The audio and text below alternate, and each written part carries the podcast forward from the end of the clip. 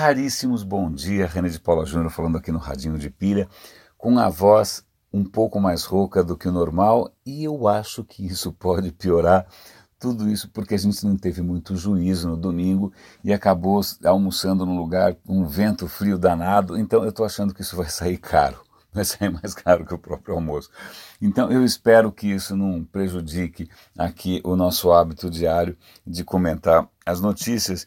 E eu queria começar as notícias de hoje por uma, puxa, uma notícia que eu tinha visto semana passada, é, mas eu acabei tão, tão, ficando tão empolgado com a questão do, daquele vídeo sinistro, né, absolutamente perturbador do Google, que eu não comentei. Né? Então vamos comentar hoje e depois a gente complementa aquela história do Google porque tem mais novidades. A questão é que cientistas da USP é, desenvolveram um tratamento é, que eu achei extremamente interessante, combina células-tronco e quimioterapia. É, é um tratamento contra a diabetes, que tenta reduzir as sequelas e tenta melhorar a vida de quem tem diabetes. Os resultados são ótimos, tanto que eu acho ótimo, pelo menos não sou pesquisador, mas uma boa parte dos, dos pacientes ali é, não precisou mais injetar insulina todo dia, que é uma rotina, convenhamos, que não deve ser fácil. Né? É, e também, aparentemente, uma redução nos casos de cegueira, de amputações tal.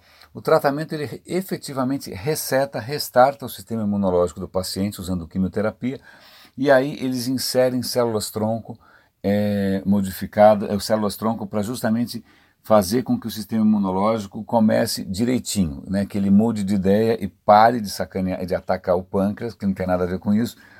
É, então, bacana ver pesquisadores da USP é, puxa, fazendo uma coisa tão inovadora, bacana ver diabéticos tendo né, uma melhoria uma, tanta, uma, uma, nova esperança com relação à dignidade, à qualidade de vida. Então, eu queria ter comentado isso antes, eu, eu peço perdão porque realmente eu me empolguei com o negócio do Google que era meio sinistro. Tem outras notícias aqui que eu separei para a gente dar uma olhada.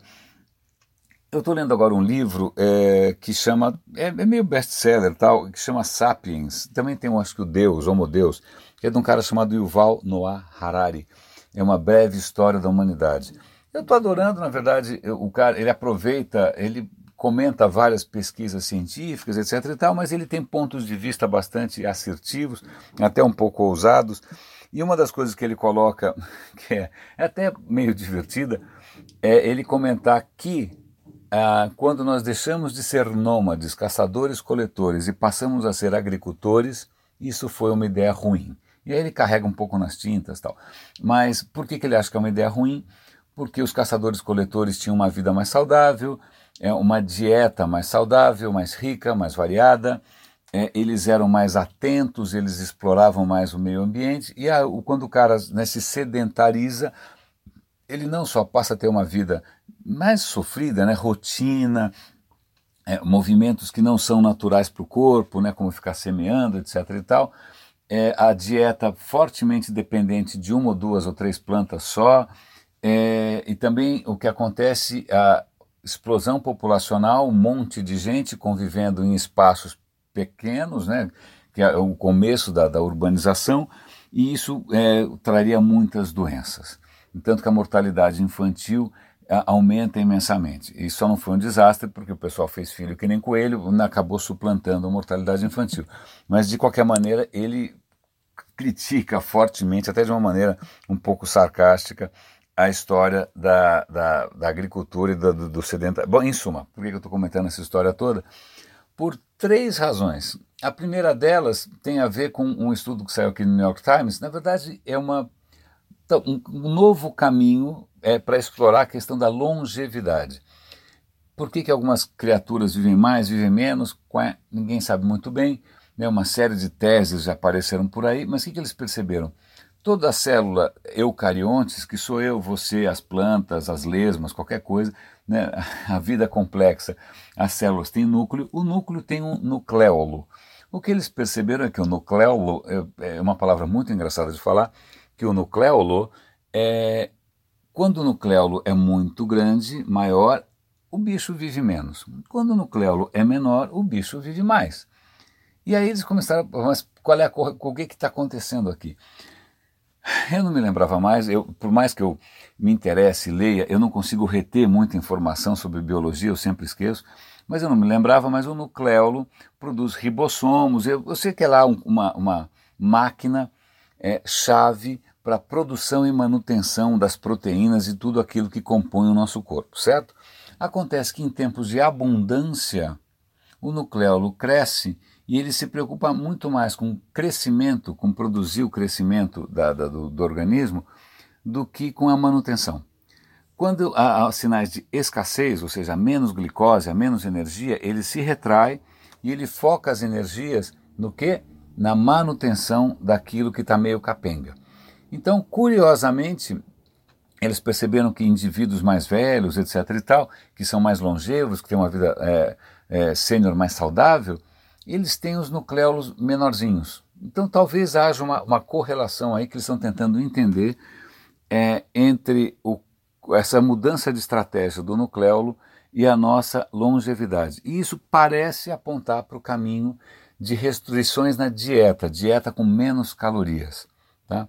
Menos calorias, mais longevidade, que é o contrário do que eu vejo na hora do almoço, as pessoas comendo coisas gordurentas, tomando cerveja, como tomando sorvete a civilização, e aí vamos voltar lá para a agricultura, né, produziu aí uma abundância de calorias fáceis que não necessariamente agregam para a nossa saúde. Um, um comentário, estou falando aqui de memória, eu me lembro de ter visto tempos atrás, eu acho que era na Suécia, mas eu não tenho certeza, era um desses países escandinavos, que durante gerações e gerações eles foram monitorando a saúde é, e os, os índices, né, as métricas de saúde da população com muita, muito, muito detalhe. E aí surgiu um padrão.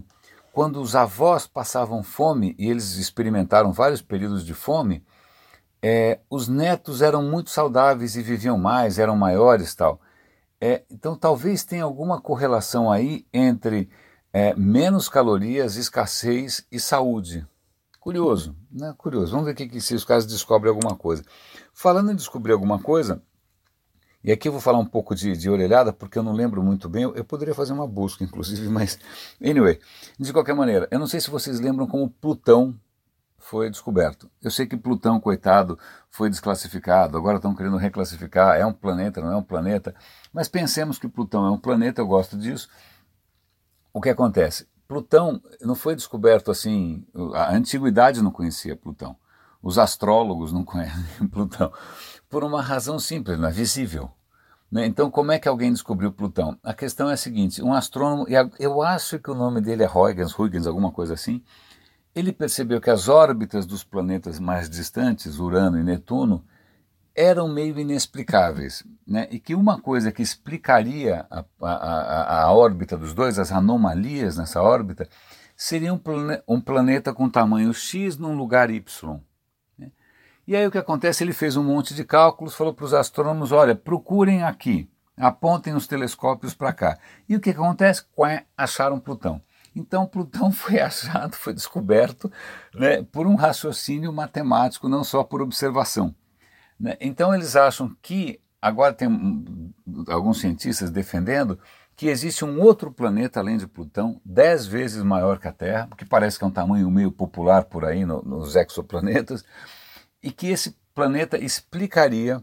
Né? Eles já tinham é, levantado essa hipótese, acho que em 2015, porque alguns corpos no, no Kuiper Belt, lá, que é um cinturão que está cheio de, de, de, lixo cósmico, né, tranqueiras, sobras, é, muitos corpos celestes ali têm uma órbita muito inclinada, o que é estranho, né, porque ou as órbitas estão assim ou estão a 90 graus, mas eles estão no meio do caminho, então isso seria um indicativo, talvez, de um corpo celeste massivo, né? mais ou menos o que eles estão chamando aí do nono planeta. Pois bem, agora eles acharam um outro corpo celeste também com uma órbita completamente bizarra e inexplicável, a menos que você pressuponha que tem ali. Se você coloca um planeta no lugar que eles estão imaginando, tudo faz sentido. Então eles estão dizendo que ó, vamos procurar por esse planeta aqui. Outros astrônomos dizem que, veja bem, o começo do sistema solar era, parecia aqueles carrinhos bate-bate de parquinho, teve muita trombada, teve muita derrapada, tudo pode ter acontecido. Então, nem todo mundo está convencido, mas eu gostei da ideia de que tem um outro planeta aí. Agora eu quero ver o que, que os astrólogos vão dizer. Né? Bom, vai, vai nascer mais um signo Eu não tenho a menor ideia. O que, que eu estou esquecendo de falar aqui para vocês? Ah, então, puxa, eu falei a história toda do cara da agricultura, eu não falei o principal, puxa vida. É, a história da agricultura é que o cara diz que quando a gente começou a domesticar animais, esse convívio promíscuo, próximo com aves e com animais, teria sido a origem de uma série de epidemias. Pois bem, a questão é a seguinte: o ebola voltou.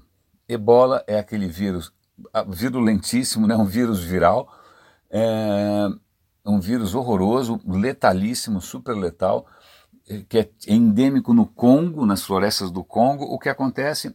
Surgiu um caso agora numa cidade. Isso é absolutamente preocupante, porque não há cura contra a ebola. É, uma cidade é uma máquina de multiplicação, porque é um monte de gente concentrada, as pessoas ficam se trombando o tempo todo. Para completar, tem avião, que é uma coisa. Né? E aí, isso já é preocupante. Né? E aí tem outro vírus que também está deixando todo mundo de cabelo em pé, que é um vírus que eu nunca tinha ouvido falar, chama vírus Nipah. Ele é da Índia, ele é transmitido de morcegos para porcos, mas ele infecta os seres humanos. É a taxa de letalidade, de mortalidade altíssima, acho que é 70%, você entra em coma em um dia ou dois. Né? E, bom, ele tá, ele, vários casos acontecendo na Índia. Por que, que eu quero conectar isso com o livro Sapiens? Porque, de novo, são vírus que a gente pega de outras espécies. Né? Quando a gente pega a gripe espanhola, provavelmente veio do convívio com aves domésticas na trincheira. Né? A gripe aviária na China também, galinhas. A gripe suína também, de porcos. Então, esse nosso convívio, essa nossa proximidade, esse nosso consumo de carne de animais domésticos tem aí um lado B. Né? Alguns vírus acham né, aí uma oportunidade extraordinária de fazer um estrago gigante. Ah, uma, duas coisas para completar. É, tempos atrás eu, eu, reencontrei um colega de trabalho e falou: Não, estou fazendo dinheiro com uma app. Eu falei: Pô, dinheiro com uma app? Como é que é a sua app? Não, minha app é assim. A namorada ou o namorado instala no celular do parceiro e essa app espiona, ela coleta todas as mensagens, fotos, telefonemas, uh, lugares, etc e tal, e passa isso para o parceiro ciumento. Eu falei, eu fiquei apavorado, falei, cara, isso é tenebroso. Eu falei, mas não, não, não, mas, eu falei, não, mas se os caras pagar, o aplicativo é invisível. Eu achei aquilo pior que o NSA, achei isso pior que a KGB. Eu falei, cara, não é possível que você durma tranquilo. Eu sempre uso essa história, inclusive, quando eu vou falar sobre ética por aí. Né? Pois bem, está aqui um artigo extremamente interessante no New York Times que existem centenas de aplicativos, é, sobretudo na plataforma Android, que é um pouco mais permissiva com relação a essas coisas, que traqueiam é, o, o, que as pessoas estão fazendo. É, então, é, stalkers, stalkers são aquelas pessoas que te perseguem, né? maridos ciumentos, gente louca tal, eles estão usando isso e isso está causando uma série de transtornos, assassinatos, etc. e tal. Porque, e aí tem um artigo aqui grande, eu achei que, que, que o aplicativo desse colega meu fosse uma exceção, infelizmente não é. Para encerrar, semana passada eu estava completamente transtornado por causa de um vídeo do Google que vazou, era um vídeo interno, vazou, em que o, o Google faz um exercício intelectual estranhíssimo, né, em que praticamente ele cita, começa com Lamarck, que é um antecessor do Darwin, é, ele usa a coisa biológica para justificar a gente encarar os dados da gente como se esses dados tivessem vontade. Então, o que que o, se esses dados têm vontade, eles têm vontade do quê? Então, esses dados poderiam construir devices para. Bom, é um, é um cara, é uma coisa de louco e ele induz ele sugere que o que o Google está tentando fazer é, através da coleta desses nossos dados, ser capaz de orientar a humanidade toda num sentido ou no outro, através de respostas que induzam a gente para um lado ou para o outro. Aqui no discurso deles com a melhor das intenções, claro, né? Mas é assustador porque eu não votei no Google. Ele não é um representante legítimo meu na democracia. Eu, eu não dei nenhuma carta branca para o Google orientar a humanidade. Né? Então esse vídeo está provocando muita polêmica. O, o, eles estão falando, não, veja bem, não é nada disso, era só um exercício tal. Mas aí eu vou dar link para uma, uma reportagem que mostra que várias patentes do Google estão mais ou menos nessa linha. As patentes parecem bem intencionadas, são essas são, tem, tem a ver com soluções que induzem você a não errar, que induzem você para cá, mas a hora que você coloca no contexto daquele vídeo, tudo muda de figura. Então deem uma olhada, julguem com, né, com seus próprios valores, com, né, com seus próprios olhos e me digam se faz sentido ou não. Eu acho que é isso. Tinha mais, talvez, mais alguma coisa, mas eu acho que tá bom. A gente já falou pra caramba. Ah, já falou da longevidade, já falou dos vírus, já falou do Google, do Planeta 9. Eu acho que é isso. Se tiver mais alguma coisa aqui que eu esqueci, eu prometo que eu comento amanhã, se a minha voz não piorar exponencialmente aqui. Raríssimos. É, René de Paula aqui no Radinho de Pilha. Um grande abraço e até amanhã.